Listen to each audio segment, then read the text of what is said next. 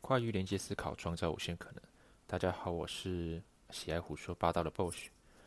经历一段时间哈，我们应该蛮有一段时间没有来做录音的一些事情了。最近刚好忙一些路跑的活动，然后也趁这个机会跟大家分享关于我这次路跑赛事准备的一些课表，以及说我如何去开始入坑路跑这个活动的。最一开始的话，其实我会接触到路跑这个活动呢，是在我还读书的时候。那时候是在读研究所，学长那时候就问了一句说：“哎，波许要不要来参加半程马拉松？”他说：“哎，半程马拉松好像蛮有趣的，因为以前都没有参加过比较长距的耐力型运动。那以前都是玩的，包含健身啊、网球啊，或者是一些竞技类的活动。”然后反而比较没有那种单项个人的一个比赛，大概离那次第一次路跑大概有半年的时间。那我半年时间呢，我就去寻找课表，因为有去有在玩健身都会知道，就会诶想要把身材练好，就会想去找一些课表以及那如何去做规划这样子。那那时候我在网络上找了一个从零开始的初半马学习的课表。按课表上面所指示的去每天的规律的做训练，嗯，那时候也是朦胧无知的，想说应该按按照课表上面去跑，应该就可以顺利完赛。不过呢，在那半年训练期间呢，其实我那时候还不太懂一些跑步的一些能量系统的规划，以及说我如何去调配，说我健身跟路跑中间它如何去取得个平衡。那中间其实，大家如果在玩路跑，就会知道，大部分的课表里面有七成、七八成都会是由轻松跑的跑量去做堆堆叠积累积的。那那时候想说，诶，这个感觉就是一个乐色跑量，为什么要去做这件事情？变成说我在只跑主课表间歇或者是一些配速跑、节奏跑的时候，才会比较针对每个礼拜会去做，然后其余的时间可能拿去做。呃，我一样平常有在做的主力训练，那时候也只是在跑步机上面去跑这些课表。好，将近在比赛的时候，其实那时候我报的第一场半马是扎达的办的半程马拉松。在那比赛之前，其实我有先在报另外一场十 K 的速跑杯，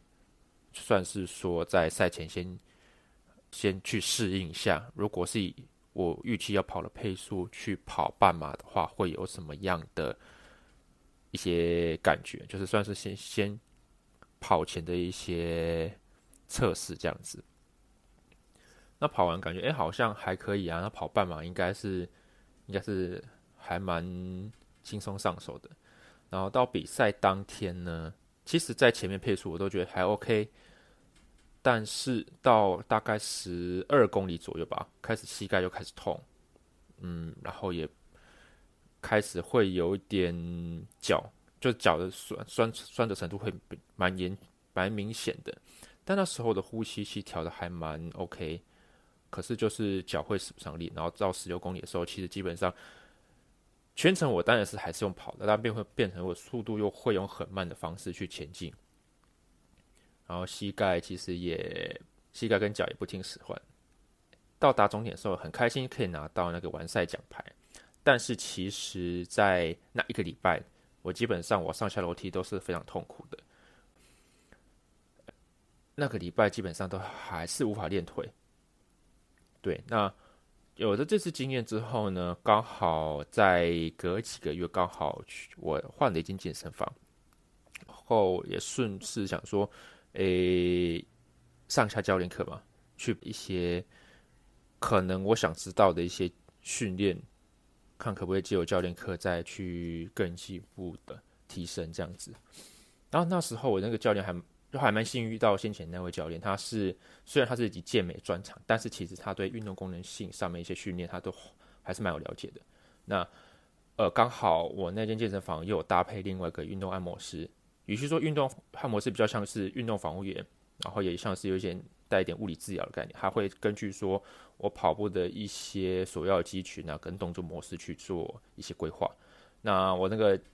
健身教练呢，他也会那时候也是看我的肌力以及动作模式去看，说我有哪些缺陷。那那时候因为不懂跑步嘛，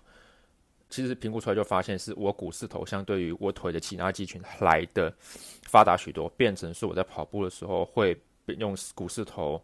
去处相对处理。那我股内收肌群啊，以及说我的臀臀大臀重啊，甚至说我的小腿近前等一些稳定肌群啊，都相对都没有来做辅助。那变成说我在后半段都代偿很明显，变说我内外侧肌力不足、肌耐力不足的情况下，会容易代偿，让我的膝盖也也也是髌骨下缘的部分开始会有疼痛感。那就是我们大家常见的一些跑者型的问题。然后以及说在训练模式上面，我们可能要。也不算避开，就是减减少一些器械式的一些训练，可能会比较着重在自由重量。那那阵子训练模式就变成说是用壶铃，然后去训练我股四头以外的肌群。那一段时间的教练课也基于学习习得到用壶铃来去训练我诶髋爆发的一些训练菜单。其实也从那就开始比较有。多多少开始理解一些功能性训练的东西。那在运动防护的部分呢？那那边的运动防护员呢是，呃，除了说有去帮我做运动按摩放松之外，然后也会开一些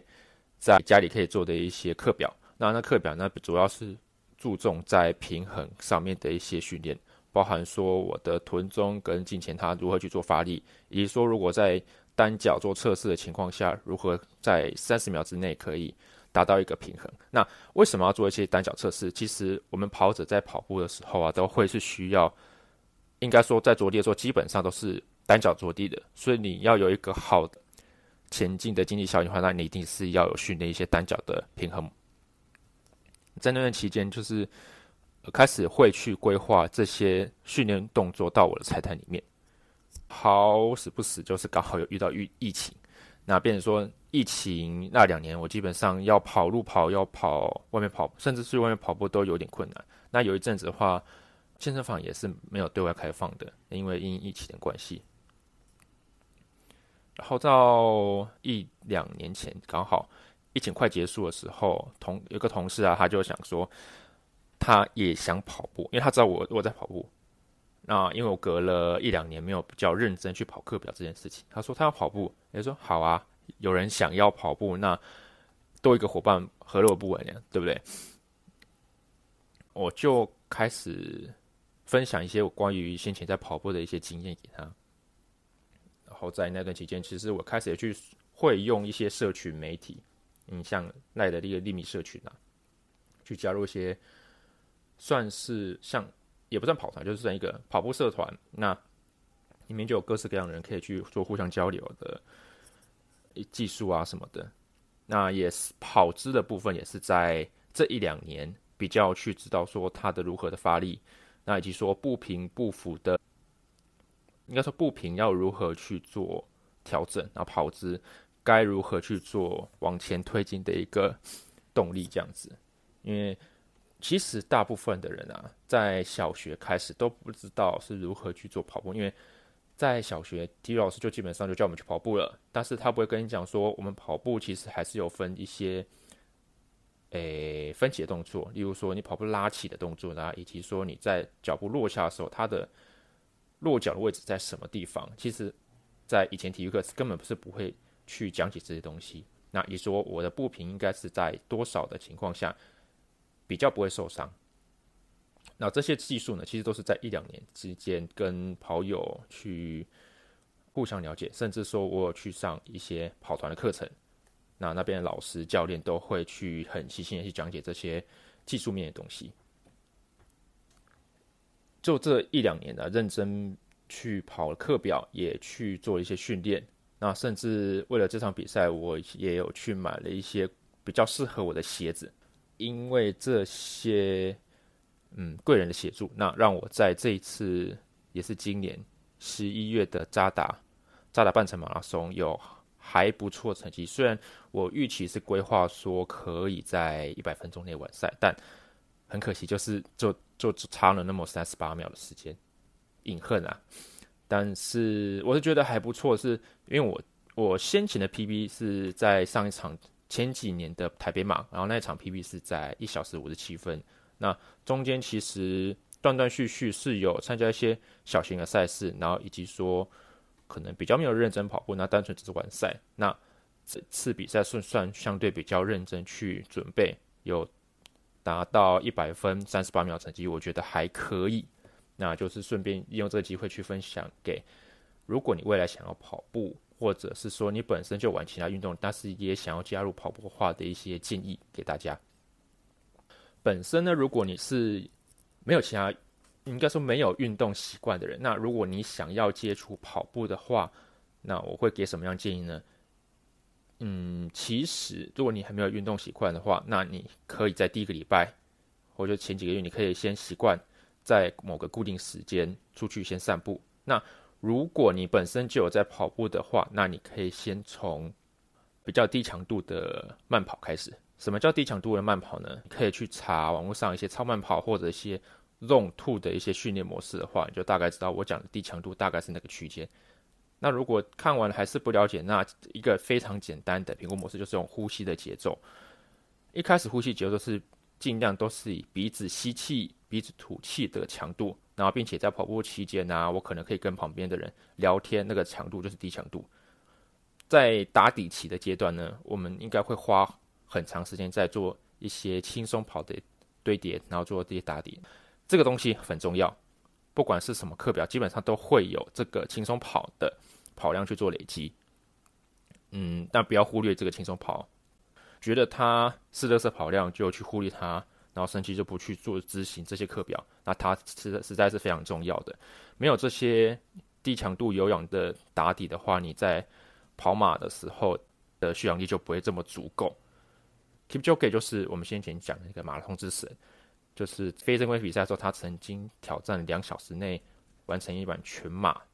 的一位当代一位马拉松的很优很优秀的一位选手。那马拉松之神 Keep Jockey 他其实。课表里面也有很大部分也是以轻松跑的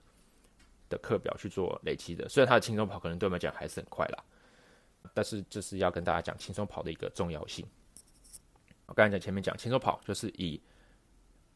你呼吸的节奏，大概吸吐都可以用鼻子吸吐的方式去进行。那一开始时间不用长没关系，慢慢从十分钟、二十分钟慢慢累积起来，然后甚至你可以假日找一个比较长的时间呢去做这个训练。然后等这些打底题 OK 过后，你觉得也蛮顺的，那就可以加入一些一些比较稳定，就是配速的一些训练，可能让你的稍微再喘一点点。那在轻松跑心率上面呢，我以我自己为例，我是压在一百四，应应该说一百三、一百四左右的一个心率去做去做训练。但其实事实上，我不会时常看表说我现在的。心率是多少？因为我还是以会以呼吸为主。当你我刚才提到一些比较速度型的训练就 OK 了，那你就可以找一些比较简单的一个一些课表去做执行。嗯，那如果不知道什么课表的话，你可以直接从你想准备的赛事，然后去 Google 打一些关键字，那可能就剩一些课表出来。呃，我推荐我先前在初半马跑的那个课表给大家，我可能会放在下面资讯栏。那我的初半马其实就用那一个课表去运行，然后让我在我初半马的时候就可以达到一小时五十七分的成绩。然后对很多人来讲可能会是还不错，因为出半马可以破二这件事情是对蛮多人讲是可能是一个目标。然后接着呢，我再讲一下关于。运动习惯的一些养成的部分，其实你要按照这课表去执行啊，却实实际上其实会有困难，因为大家不是专职的运动员，那一定会需要上班，然后甚至有时候还要加班，然后或者是你需要一些应酬，那在训练的上面的话，就一定去很难排除万难去做这些事情。一开始就我刚才前面讲的，就是先。固定一段时间，就是你把自己一整天时间先 booking 起来，就是那段时间我就是要做训练，训练强度不用高没关系，就是让开始你自己有一个习惯，就是说，哎，我知道那段时间我去做训练，你把一个目标定在可能你年底想要报一个诶十 K 也好，或者是十三 K、二十一 K 的一些比赛都没关系，你就是朝那个目标去做训练，可能来的动力会比较强。如果真的真的没有时间去做训练的话，其实假日的话也是一个蛮不错的训练时段。那你可能假日就是早点起来，然后去附近公园绕一绕。那我这边给大家一个建议是，可以的话去参加你住处附近的跑团，有跑团有伙伴，其实在准备赛事上，或者是你单纯只不过只是想维持好身材，一个一个健康身体的话，是一个。很棒，维持下去的一个动力。嗯，跑团的话，你可以除了学习一些技巧之外，至少你在练跑，你就也比较不会孤单，然后也不叫不会相对这么累。其实一个人跑还蛮无聊，会蛮孤单的。那你一群人一起跑，他可以跑得更远。讲完跑步建议的话。接下来的话，我是给一些你本身就有其运动习惯，甚至你本身就有在玩健身，那想要去转跑步这一块，如果你真的是想要玩成绩的话，那我这边给这几下几点建议。如果你本身有健身习惯的话，那你想要跑一个比较相对长程的路跑赛事的话，那强烈建议你，你训练强度，你原本在健身或者是在玩其他运动的训练强度跟比例，真的要去降低。像其实我以前健身基本上是一周会五五练的人，然后甚至都是以大重量多关节的训练模式，甚至以前跑过 strong lift，或者是说跑些五乘五或者是五三一的课表，然后我的课表模式大概就是那些，然后可能会穿插中间穿插几个辅助项去做训练，但是为了去比路跑赛事的话，你这些东西你势必要舍弃掉。变成说，你一周可能一到两练就差不多了，而且你每次训练的 RPE 的指数是不能都不能够太高。其实这不是只有在健身，他在跑慢跑或者是其他竞技运动上面都会去做评估。那每一种指标的方式，它评比都不太一样。因为有些像在田径场上，它的 RP 的换算方式，它可能是零到诶二十分为一个 range。那在健身的话，可能比较是是零到十分的这个 range。Anyway，就是以这一个自身的疲劳评估去判断说你的那这次健身的效果如何。那健身那时候的 RP 在嗯准备路跑这段期间的话，尽量不要超过八。如果是以十分为准的话，就是不要超过八，甚至七就好。那剩下这些你要是拿去做恢复以及要跑步用的。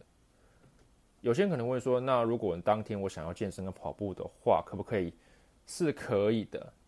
如果是当天你要健身跟跑步在一起的话，那我就不会跑跑步的主课表。那跑步主课表，我撇除掉轻松跑的这个主课表以外，我讲的主课表是比较像是间歇或者是节奏跑或者间速跑这些课表。什么是间歇课表？间歇课表就是可能是用复数组数，例如说。比较常听见的就是那个亚索八百。那亚索八百，顾名思义，它就是以八百公尺为一个单位，它就是以八百公尺跑快的速度，然后在中间休息，再跑八百公尺。那它的时间比刚好是一比一，所以它相对来执行起来，所以相对比较容易，但也蛮累，因为它的那个速度区间你要抓得很准。这个在跑间歇的话，最好还是有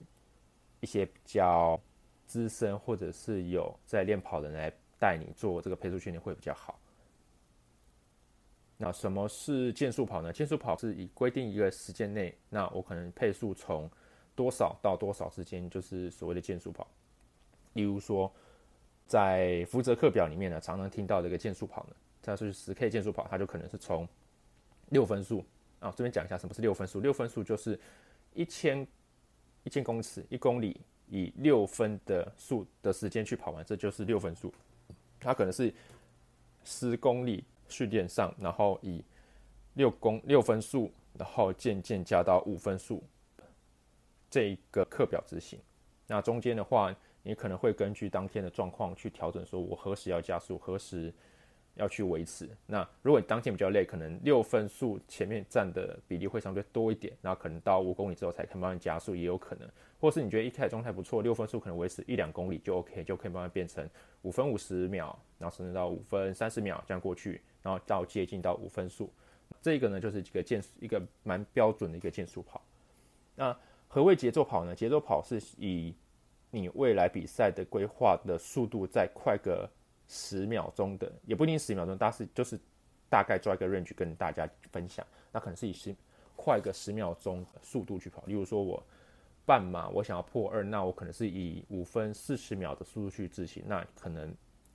你跑节奏跑的时的速度就可以用在五分半，用五分半速度去跑一段时间。那这个这个速度会，这个速度它能。能撑的时间应该不长，因为差不多二十到呃四十分钟差不多，它无法撑到十公里或二甚至二十一公里。如果是没有嗯训专门去训练过话，节奏跑的那个能撑的时间其实不长。那如果发现哎你可以撑那么长，那代表说那个应该不是你节奏跑的一个速度。比基本上节奏跑跑的话，你会是呈现一个很爽快。相对也可能跑当下很累啦，但是跑完是很爽快的一个生理状态。然后我刚才前面讲的就是这些就是所谓的主课表。那有这些主有跑这些主课表情况下，我当天就不会去做健身。那如果当天是跑轻松跑，那我就有可能会在轻松跑前面去排健身的课表。但是我还是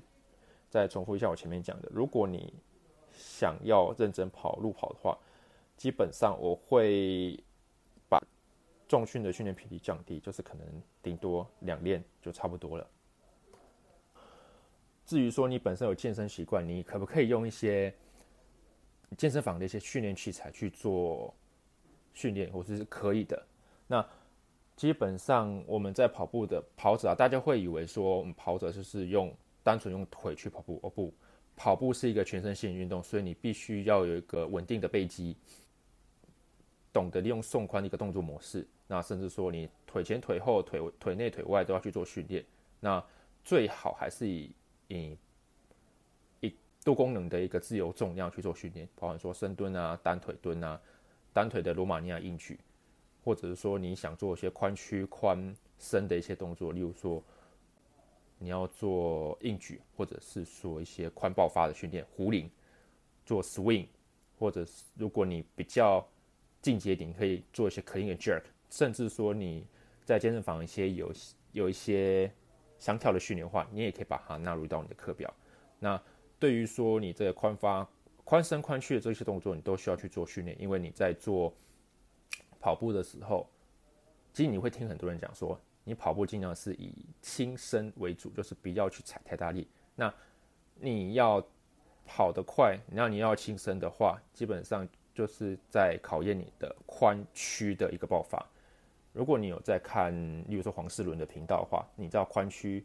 如果做得好的话，基本上你落地的声音声响是很小声的。他去做这个反向的爆发，那这些训练呢，会帮助你在跑步上面会有来一个比较经济好的一个经济性。所以，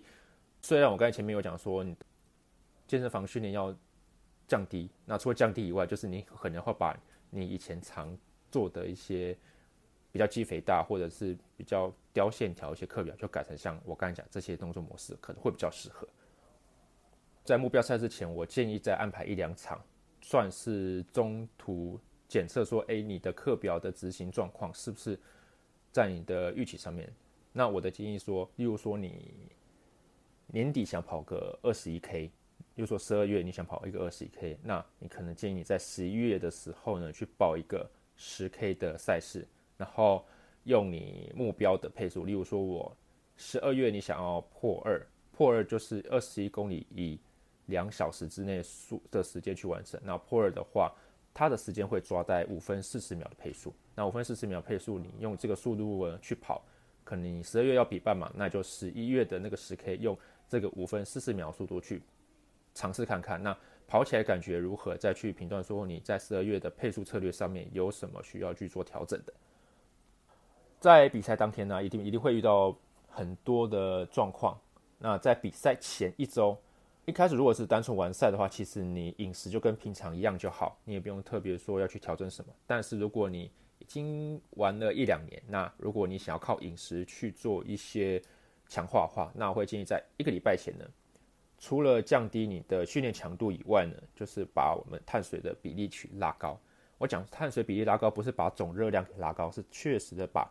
碳水的比例拉高。例如说，我平常如果你要在注重营养的话，你可能百热量的百分之六十是碳水，那可能到这个礼拜，就是赛前的一个礼拜，你会去把碳水总热量拉到七十八甚至八十八，然后到前两天可能会拉到八十五趴之类的。那其实你要吃到这个量，其实也蛮恐怖的。也比如说你不断就是吃白饭、吃地瓜。可能吃白面条或是米饼之类这些东西，这时候你如果需要一些调味的话，我个人觉得酱油 酱油是还蛮不错的一个调味。不然就是我那个礼拜基本上都是吃吃白饭啊，那我的宵夜也是白饭，就是一直塞一些淀淀粉、碳水这些东西，去让我的肝糖去做一些超补。因为本身自己有在。注重蛋白质的摄取这一块，那变成说那一段时间不没有吃到蛋白质，然后要注意说蛋白质不能超标这件事情，其实还蛮困难的。然后虽然我本身是吃纯素，可能对很多人来讲，觉得好像不会很难。啊不，其实你在吃白饭呢，或者吃一些青菜类，甚至说你会有一些其他食材的话，它蛋白质比例其实都会超过十五帕。所以你基本上你如果你要达到一天的碳水总量要，诶，要到七十帕的话，那你这些东西可能就稍微避免，就是变成说你主食，真的主食就真的是以糙米，你糙米饭也可以，白饭、地瓜甚至马铃薯这些为主，会比较适合一点。那不要去吃精致淀粉，我刚才讲说，例如说蛋糕啊，或者是内馅比较丰厚的一些面包。那面包这件事情呢，其实，诶，我觉得见仁见智啊。那因为有些人讲说，其实吃太多面包会有发炎状况。那我自己的事情模式呢，会是以吃白吐司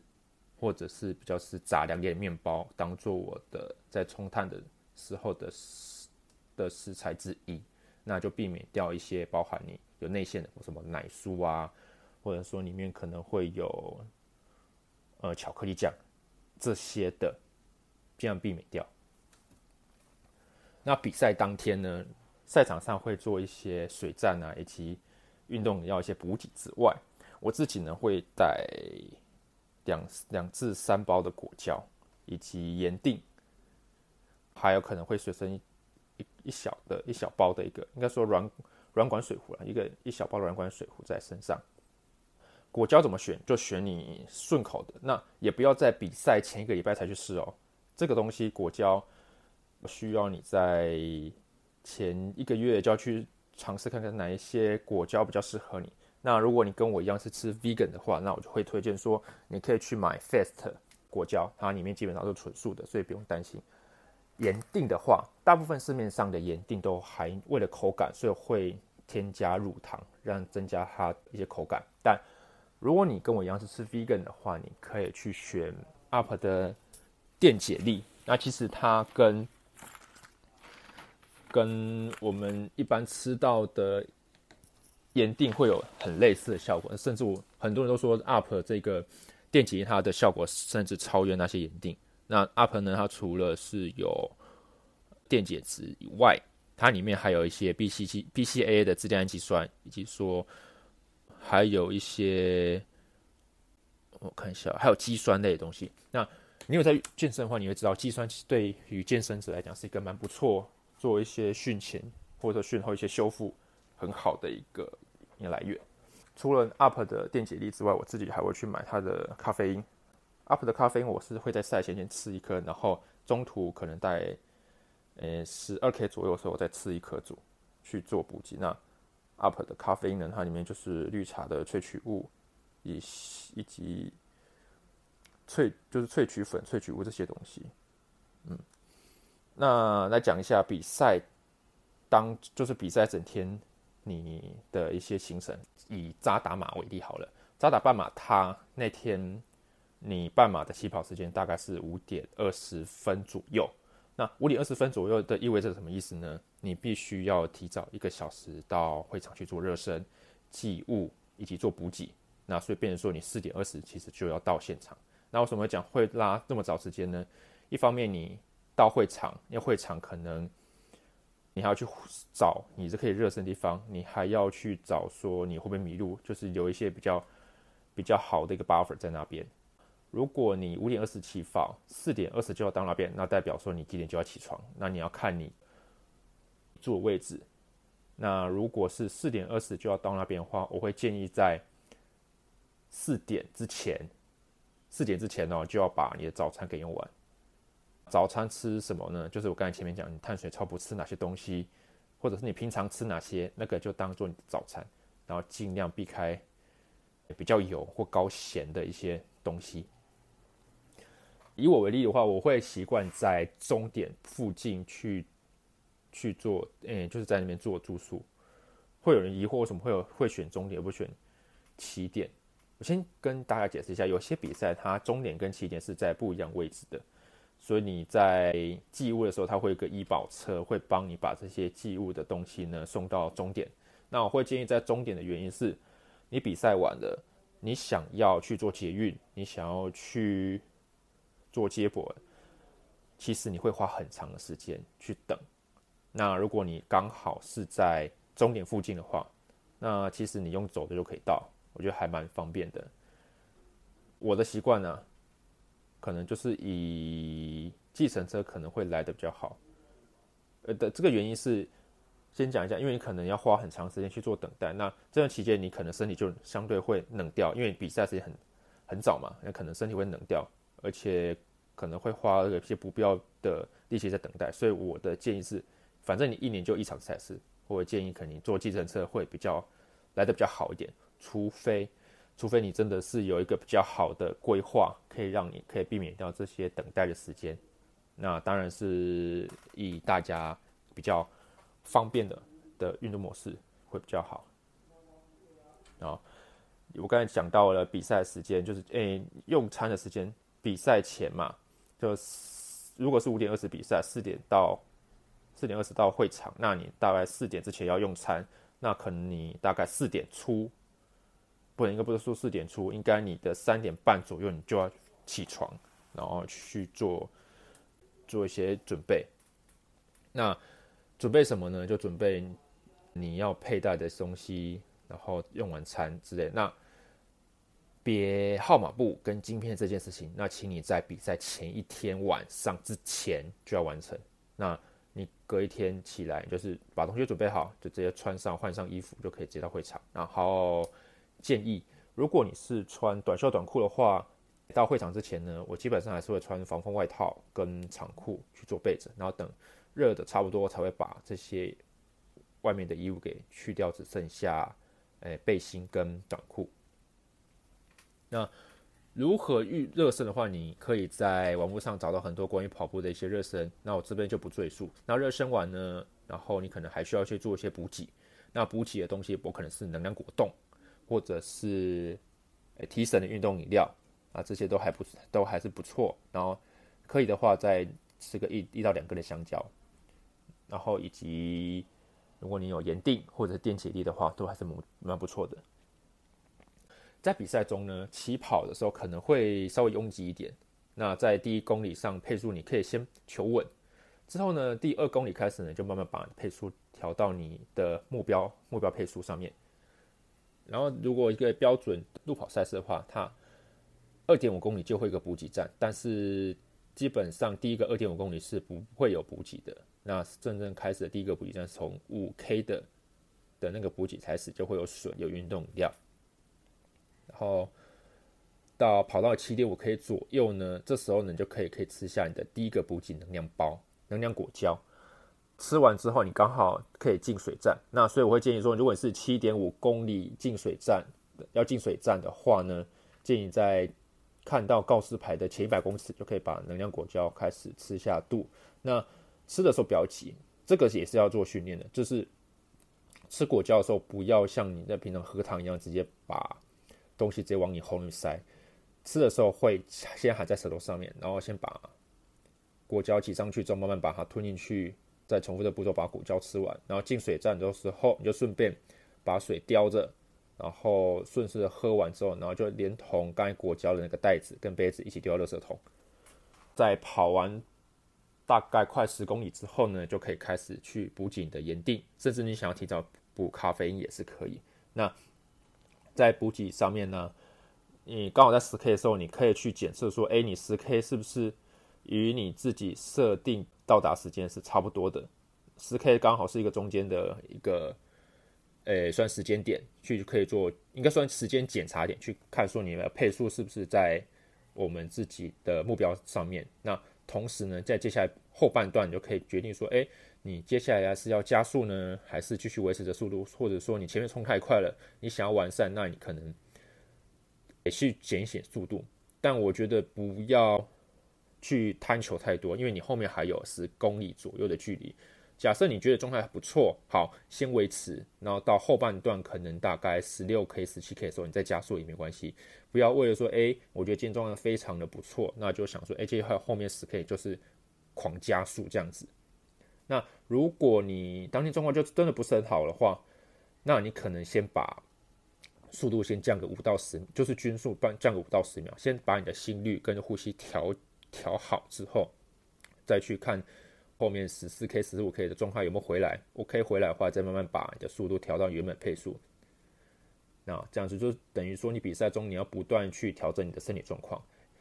当天赛事的天气也会影响到，所以这些东西都需要在评估去做练习的。然后比比赛到最后大概两公里、三公里的时候，基本上那时候，如果你还有余力的话，都会是全开的情况下。那如果你课表里面先前的课表你有再去做一些间歇的训练，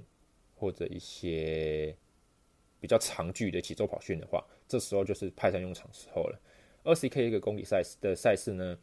基本上到十九 K 开始之后，你的速度就可以往上拉了。那往上拉可以把你原本假设你五四零配速，你可以拉到五三零，然后甚至你可以再快点到五二零都没有问题。